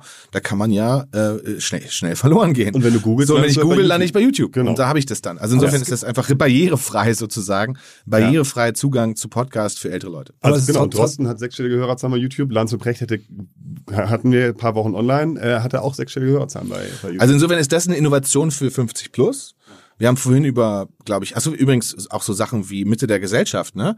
Also wir haben äh, einen Podcast wie einfach mal Luppen mit Toni und Felix Groß, Fußball-Podcast, äh, sehr lustig, sehr humorvoll, aber hat nichts mit der Bubble zu tun. Äh, lebt, hat nichts mit der Medienbubble oder Berlin Mitte zu tun, sondern äh, ist einfach unsere Hörer kommen, HörerInnen kommen von überall und da ist auch ein riesen Wachstumspotenzial quasi in so einer breiteren äh, Masse. Ne? Also ich glaube, das ist eine, das, das sind so Zielgruppeninnovationen, würde ich fast sagen. Und dann gibt's glaube ich, Genre- und Formatinnovationen. Also Sport gibt's ja echt viel zu wenig in Deutschland. Was mir bislang überhaupt gar nicht klar war, ist, jeder Hersteller von Produkten jeglicher Art kann ein Volksprodukt sein in Kooperation mit der Bild. Das ist insofern natürlich spannend, weil die Bild eine Wahnsinnsreichweite hat, fast 50 Prozent der deutschsprachigen Bevölkerung erreicht und halt dieses Label Volksprodukt vergibt an Partner. Seit 21 Jahren machen sie das. Mittlerweile gibt es 220 verschiedene Volksprodukte und es werden weitere gesucht. Es gab schon Zahnbürsten, Volksakkus, aber auf der Website habe ich gesehen, sie suchen zum Beispiel einen Partner für eine Volkszahnzusatzversicherung oder für eine Volkspizza oder für einen Volksstaubsauger. Also, wer solche Produkte herstellt und auch in größerer Kapazität produzieren könnte, denn erfahrungsgemäß spricht der Verkauf nach einer solchen Kampagne ziemlich an, wendet euch bitte an den Vermarkter der Bild. Die Firma heißt Media Impact und Media Impact sagt übrigens auch, dass 80% derjenigen, die schon mal eine Kampagne in dem Bereich gebucht haben, das wieder tun. Wer jetzt hier erstmals von dieser Möglichkeit gehört hat, bekommt auf seine erste Buchung auch ein Media-Bruttovolumen von 220.000 Euro on top. Wendet euch dazu bitte direkt an Media Impact ein Wort.de slash Bild slash Volks-Produkt und erwähnt einfach im Gespräch mit den Ansprechpartnern und Ansprechpartnern dort, dass ihr über OMR kommt und dann gibt's diesen Zuschlag. Zurück zum Podcast. Aber trotzdem, was mir so auffällt, ist, es gibt dann am Ende Top-Podcaster, die immer schon woanders sich eine Community aufgebaut haben. Genau. Also wir haben über die YouTuber gesprochen, die teilweise über Jahre rund um YouTube oder über Twitch, äh, Montana Black, ähm, der ist ja deswegen so gigantisch, weil er das halt auf Twitch gebaut hat. Der über Jahre. übertragt, überträgt das halt. Genau, und, und Klaas aus dem Fernsehen, ähm, Toni Groß als Fußballer. Also das heißt irgendwie am Ende so diese Podcast-originären Geschichten, die werden seltener. Das heißt, Leute nur über einen Podcast. Nee, das glaube ich nicht. Ich glaube, es, es ist halt schwieriger, also so dieses Übernachterfolg, so, ne, da so hochzukommen. Ich glaube, natürlich ist das Paradebeispiel in Deutschland ist dafür natürlich, ähm, ist der gemischtes Hack, ne? Wo man im Grunde sagt, äh, es war ein Comedian, der hat auch seine, seine Audience schon gehabt, aber die haben halt sehr früh angefangen und haben das wirklich langsam aufgebaut. Ich glaube, so dieses von ganz an die Spitze, von, von klein bis ganz an die Spitze ist nicht so einfach. Darum, in Hollywood äh, spricht man immer von Built-in Audiences. Also man will einen Film machen, wo schon, wo man über das Buch, das da angebunden ist, oder die IP und die Marvel-Charaktere oder über einen Schauspieler, so eine Art Built-in Audience zu dem Film kommt, damit man sicher gehen kann, okay, wenn das Ding ins Kino kommt, dann kommen schon mal 15 Millionen Build-in-Audience. Und das ist das, was wir gerade im Podcast-Markt sehen. Also alle versuchen, neue Formate zu machen mit einer Build-in-Audience. Das heißt aber nicht, dass nicht neue Sachen möglich sind, die auch groß werden. Was bei euch erstaunlich ist eigentlich, dass Baywatch Berlin größer ist als das Format von, von, von Joko und Paul, AWFNR, was wir auch mal eine Weile vermarkten durften zum Beispiel, die, die ja viel früher da waren. Aber am Ende ähm, hat Baywatch jetzt dann offensichtlich zumindest nach den Charts noch höhere Hörer oder deutlich mehr Hörerzahlen. Ja, aber weil ich glaube, und das ist das Ding auch mit einer Built-in-Audience, es gibt ja auch, oder gab in der Vergangenheit genug Formate von bekannten Menschen, die gestartet sind und die aber vier Wochen später eigentlich auch niemand mehr interessiert haben, die dann vielleicht am Anfang kurz oben waren und wo dann die Hörerzahlen aber auch schnell wieder abgenommen haben. Ich glaube, es ist einfach ein Thema davon, dass am Ende, und das ist ja überall so, guter Content und gute Geschichten sich immer durchsetzen. So, das haben die drei bei Baywatch halt in Perfektion gemacht, weil sie natürlich diese Tür aufgemacht haben zu Fernsehen, Backstage, Showproduktion, was läuft da alles ab, vermischt mit diesen privaten Anekdoten und das eben auch oft wie im Fernsehen so ein bisschen erzählen und einfach sehr über mehrere Folgen hinweg teilweise. Also wenn es darum geht, äh, um Thomas Schmidts ähm, Echsen, die er angeblich zu Hause hat oder die Suche. Die Jagd nach dem blauen Haken. Jagd nach dem blauen Haken. Und ehrlich gesagt, um da auch zum Beispiel zu True Crime nochmal zu kommen, ist auch ein gutes Beispiel, als wir Weird Crimes gestartet haben. Das ist unser True Crime Podcast mit Ines Anjoli und Visavi. Der ist jetzt ein halbes Jahr alt in einem Markt, der gefühlt fast schon übersättigt war eigentlich. Ich meine, es gibt Mordlos, die einen Riesenjob machen, Zeitverbrechen gibt's auch ewig schon, Mord of X. Es gibt unglaublich viele gute True Crime Formate. Und ähm, dort haben wir uns aber einfach die Mühe gemacht zu überlegen, okay, wie können wir es denn schaffen, einen unterhaltsamen True Crime Talk zu verbinden mit Storytelling-Elementen, sprich Sounddesign, Musiken setzen ohne dass du aber das Gefühl hast, du hörst ein Storytelling-Format, sondern du hast einfach 90 Minuten guten, unterhaltsamen Talk, der aufgewertet ist. Und ich meine, das Format hat sich jetzt auch hinter Mordlust, Mord of X, beziehungsweise Mordlust oder Zeitverbrechen ähm, platziert, so in den Top 3, in den Top 4, in sehr, sehr kurzer Zeit. Und ich glaube, das ist einfach ein Grund, also der, der Grund ist einfach dafür, ja, dass, dass guter oder durchdachter Content dann auch funktioniert. Nee, warte mal, Baywatch, weil ihr es so gut kennt, wie viel Mhm. Arbeit fließt in so eine Folge rein? Also, wenn man jetzt überlegt, die, die Folgen dauern dann Stunde plus, ähm, wie, wie viel Zeit investieren die drei plus euer Team da rein? Schwer hinter die Magie zu blicken. Ja, aber das, aber auch das ist auf, wir sind auf jeden, also mittlerweile ist es ein bisschen mehr Arbeit, weil einfach äh, bestimmte Rubriken oder dann Sounds oder sonstige Sachen von Christian ja auch immer noch eingebaut werden im Nachgang. Also auch da ist eigentlich keine Folge mehr einfach nur Mikro auf und loslabern und that's it, sondern ne, Klar, aber also- kleine Ausflüge. Also pff, Ja, und wie du auch sagst, mit gebildeter, also aufgebauter Community, da fließen natürlich irgendwie, keine Ahnung, 15 Jahre äh, von, von Klaas Schmidti und Jakob rein. Das ist ja der Fundus der Geschichten und der Chemie zwischen den drei, die so besonders ist. Das fließt da viel rein. Das hätten sie ja auch nicht aus dem Stand äh, machen können. Nicht nur wegen der Bild in Audience, sondern wegen des Storytellings. Ne? Okay, okay, okay. Also, ähm, Podcasting ist auf jeden Fall unterwegs. Ähm, das, äh, du hast gerade gesagt, eine Verdoppelung ähm, der Hörerzahlen in den nächsten äh, zwei Jahren, hast du gesagt, ist möglich? Ja, ich glaube, zwei, drei Jahren Verdopplung auf jeden Fall. Und ich glaube vor allem halt, wie gesagt, wenn es zum Alltagsmedium wird, dann haben wir nicht eine Verdopplung Faktor zwei, dann haben wir einen Faktor 30. Also, okay, wenn das meinst du die Verdoppelung nicht in der, Vom der Inventar, vom Hören, von der der- Nutzungshäufigkeit, ja. von der Zeit, die Menschen Podcasts hören, das ist ja das eigentliche, worüber wir hier reden. Wenn wir über Vermarktung reden und über Relevanz reden, dann reden wir nicht über nur Hörer, sondern reden wir über, über Share of, weiß ich nicht, wie heißt das? Share of Ear. Äh, Okay, okay. Also da, da ist, da, da kommt einiges. Ähm, hoffentlich weiterhin. Ähm, ihr tut alles oder wir alle zusammen, um das irgendwie zu beschleunigen. Podcast, es wird immer mehr aus Podcast zitiert, ist mein Gefühl. Das haben wir auch schon so jetzt irgendwie, das auf einmal dann, das gerade im Folge angesprochen, dass da, die dann sozusagen von Precht die Aussagen quer durch die Medien gezogen werden. Man sieht es aber bei, bei Toni Kroos auch immer wieder, da kommen Aussagen, die dann auf immer in die, in die Breite der Medien gehen. Zum Ähm, Beispiel äh, Pep Guardiola, äh, selbst mit Pep Guardiola wird der HSV nicht aufsteigen. Wurde Diese Woche in der heiß- Bildzeitung. heiß diskutiert im, im Büro. Ja, siehst du? Also, aber es ist äh, ja sozusagen nur eins von ganz vielen Beispielen, was ich finde, was in den letzten Wochen eigentlich erst entstanden ist, dass ähm, Podcast wirklich zunehmend nochmal ganz auf einem Niveau als originäre äh, Nachrichtenquelle oder, oder Zitatquelle irgendwie funktionieren. Ne? Wir sind halt einfach voll im Mainstream angekommen. Plus, da haben wir, ähm, Vincent und ich, auch äh, mal drüber gesprochen. Es ist auch einfach so, es ist ja auch kein Hype mehr und war es auch nie. Also so, Ich will immer es ist Boom einfach- sagen und nicht Hype. Ja, also es ist so, ich glaube, das ist jetzt wirklich eine sehr spannende Phase eben für die nächsten zwei, drei Jahre, weil jetzt ist es eben voll da und wird auch, wie gesagt, noch weiter wachsen. Ähm, es gibt super viele spannende Player, ob das jetzt ne, die Plattformen sind, Produktionshäuser oder eben auch ne, die KünstlerInnen, die diese Formate halt auch machen und hosten. Ja, also Ähm, ich ja. würde dazu sogar noch mal kurz fragen, also weil im Mainstream angekommen, also Mainstream im positiven Sinne würde ja auch heißen, also es lebt ja wie gesagt mehr. Da- Das heißt, dass plötzlich auch Mediaagenturen und dass große Brands erkannt haben, dass dieses Medium irgendwie gut ist, weil am Anfang sind es ja immer so die Innovatoren, ne? Die, die Performance-Marketing-Leute und so, die halt Podcast-Werbung äh, buchen und schalten. Aber das erlebt ihr ja jetzt ganz anders. Wir sind ja middle of the road jetzt, oder? Ja, auf jeden Fall, aber auch immer noch early. Ähm, aber klar, wenn ich es vergleiche mit ähm, 2017, wo ich dann ähm, in ganz vielen Agenturen unterwegs war und das Thema Podcast und Podcast-Werbung vorgestellt habe ähm, und da irgendwie 30, 40 Leute vor mir saßen und ich gefragt habe, wer hört denn von euch Podcast, ging halt eine Hand hoch. So und äh, das hat sich ja auch extrem geändert und dann war es natürlich auch schwierig, Podcast-Werbung zu verkaufen, wenn Leute nicht mal Podcast gehört haben.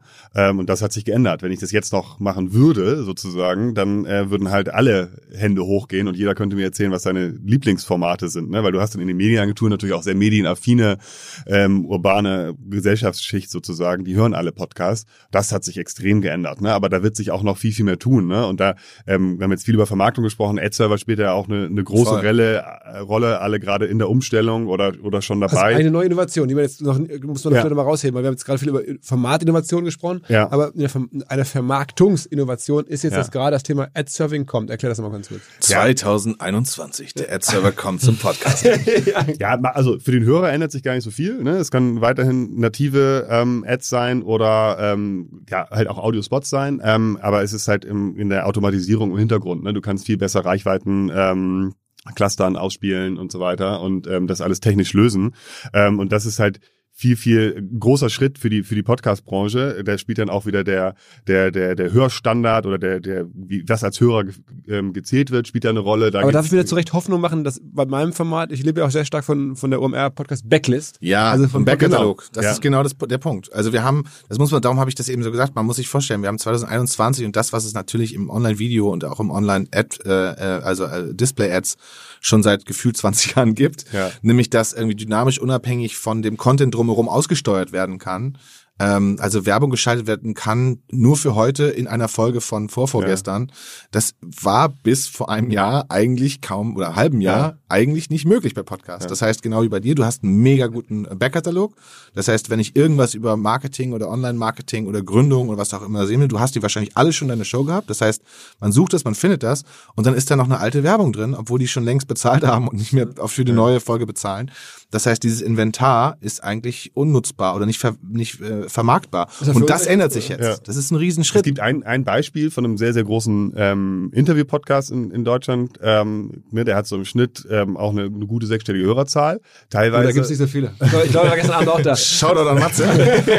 ähm, teilweise hat er halt auch sehr, sehr hohe sechsstellige Hörerzahlen, aber ähm, die, die Werbekontakte, die wir dann verkaufen, wir dürfen ihn ja vermarkten, äh, wird halt nach dem Schnitt verkauft und nicht nach den Peaks. Ne? Und wenn dann halt ein ähm, Felix Lobrecht zu Gast ist, ähm, verdreifacht, vervierfacht sich mal seine Hörerzahl und das ist für den Werbepartner dann sehr gut. Ähm, aber für ihn liegen halt Sachen sozusagen da ein bisschen, bisschen brach. Da gibt's- ne? Und da- das kann man dann über den Ad-Server halt viel, viel besser äh, mitvermarkten. Und äh, da ja, freue ich mich auch drauf. Ist auch, glaube ich, ein wichtiger Faktor für den Markt. Und da warten auch Werbetreibende drauf, ne? Weil die, ähm, die haben dann keinen Bock auf dieses irgendwie individuelle und ähm, native und irgendwie, man muss das vorher nochmal abnehmen lassen und etc. Die wollen halt, haben dann irgendwelche Audiospots, Ad-Server kennen sie, von kennen sie von allen ihren anderen Werbeformen, die sie machen. Machen. Das können sie dann einfach da reinlegen sozusagen und es ist in den gleichen Prozess, den sie sonst auch haben. Ne? Also da werden auch nochmal neue Partner äh, hinzukommen. Dadurch. Na gut, da muss ich ja sagen, das ist natürlich äh, minderwertige äh, Podcast-Werbung, sozusagen Backfill. Wir sind natürlich totale Native-Fans, weil das, Das ist kann ja natürlich die weiterhin- wirkungsvolle kann ja weiterhin Werbung. so bleiben. Aber es gibt eine super Geschichte dazu, äh, Anekdote von dem äh, von diesem Podcast, den wir vorhin genannt haben, Serial. Ja. Also Serial, ähm, erste große äh, narrative Podcast in Amerika, mega Breakout-Hit. Und die haben am Anfang Werbung, das kennt auch vielleicht jeder, Mailchimp. Mailchimp ist eigentlich, hat man immer das Gefühl im Nachhinein, ist eigentlich nur bekannt geworden wegen Serial. äh, war halt äh, eingebuchte Native-Ad, also die haben am Also Anfang Mailchimp ist gesagt, so eine E-Mail-Software, ne? Sorry, ist eine ähm, Newsletter-Software. Ja, ne? Newsletter. E-Mail-Newsletter-Software. Und äh, Mailchimp haben sie also in diesen äh, Podcast am Anfang hart eingebaut und Mailchimp hat relativ viel Geld dafür bezahlt, weil das war ein narrativer Podcast, wusste man nicht genau, ob der läuft oder nicht. Und haben, keine Ahnung, irgendwie einen sechsstelligen Betrag oder so bezahlt. So, alle happy und ähm, die Leute von Serial total happy, dass sie irgendwie einen guten Werbepartner an Start hatten. Und dann ist das Ding explodiert und hat nicht irgendwie drei, vier, fünf, sechs, sieben, acht, zehn Millionen gemacht, sondern 150 Millionen. End counting Hörer.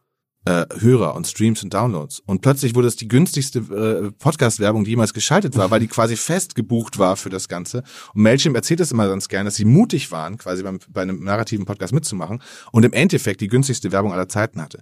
Und diese, diese Mailchimp-Geschichte hat diese ganze Entwicklung der, der, äh, der dynamischen Ad-Server halt voll vorangebracht, weil alle gesagt haben, das kann nicht sein. Wenn ich einen Breakout-Hit habe, dann will ich natürlich auch Breakout äh, irgendwie Geld verdienen und will nach oben Geld verdienen. Das ist ja schöner an diesem an diesem Medium. Ne? Und das gilt natürlich auch für, den- für den Backkatalog. Du willst einen Backfill haben, du willst dann auch nochmal Also ich, also ich glaube, klar, Matze ist ja so der deutsche Interviewstar, Ja. ähm, haben wir gerade besprochen. Aber ansonsten ist natürlich für Interview-Podcasts, die da lange aktuell bleiben. Voll. Wir, Ähm, wir haben das bei Toaster Hawaii. Wir machen ja ähm, einen Interview-Podcast mit Bettina Rust, auch eine tolle, tolle Interviewerin. Äh, auch Evergreen Content, geht ums Essen. aber Und- das wird über, die werden über, überprofessional wahrscheinlich. Genau, das ist der. Punkt. Also da ist es nicht so, dass du sagst, die letzte Folge, sondern mittlerweile hat der Backkatalog mehr Hörer und HörerInnen äh, pro Woche als äh, die Einzelfolge. Okay, also da kommt auch noch ein bisschen was her. Ähm, extrem viel Dynamik im Markt. Ähm, ich hoffe, jetzt haben wir auch ganz viele Akteure angesprochen, schön demokratisch, alle einmal erwähnt hier. Oder wir haben jetzt vielleicht fairerweise noch nicht alles Studios. Gibt es eigentlich noch andere Studios, die jetzt hier gefehlt haben? Wir haben jetzt über, über RTL gesprochen, ähm, was die machen, Miriam und ihr, und ihr Team. Gibt es noch andere, wo man sagt, irgendwie, da muss man zumindest mal hingucken. Wir wollen jetzt ja, also einmal Shoutout an wer noch.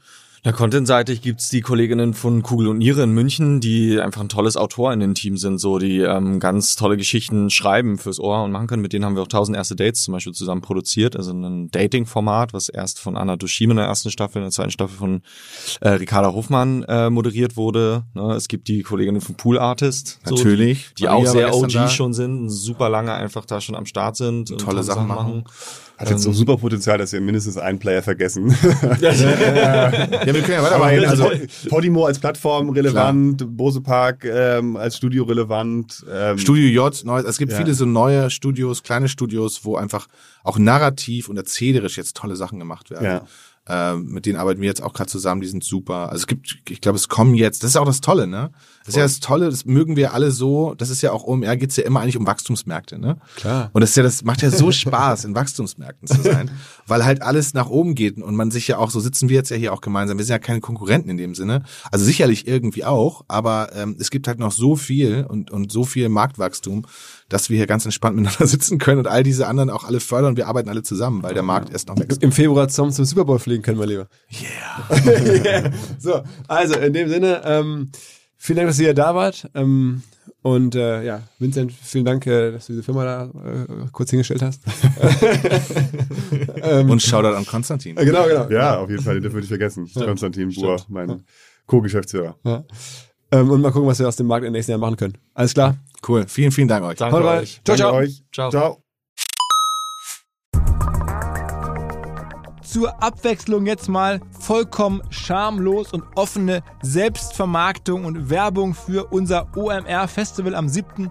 und 8. Mai. Dort sind wir gerade in der absoluten Planungshochphase. Das heißt, wir verkaufen jetzt letzte Standflächen, wir planen, wie halt dort alles laufen wird Anfang Mai.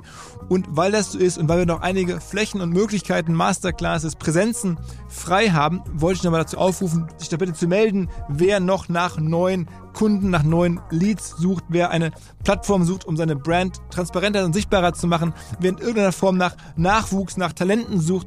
All das können wir ermöglichen. Ihr könnt bei uns gesehen werden, ihr könnt bei uns wirklich wachsen, aber halt nur jetzt in diesen Tagen, denn irgendwann müssen wir dort die Bücher schließen, weil die Planungszyklen Richtung Mai dann zu kurz werden und vielleicht auch, weil einfach alles verkauft ist. Deswegen jetzt nochmal der Hinweis, denkt an unser Festival jetzt, wer dabei sein möchte, mit Masterclass, mit Speaking, mit vor allen Dingen aber Präsenzen auf der Fläche, mit Ständen. Einfach ganz kurze Mail an inbound.omr.com. Innerhalb eines Tages melden sich da eine Kollegin, ein Kollege und dann startet die Zusammenarbeit.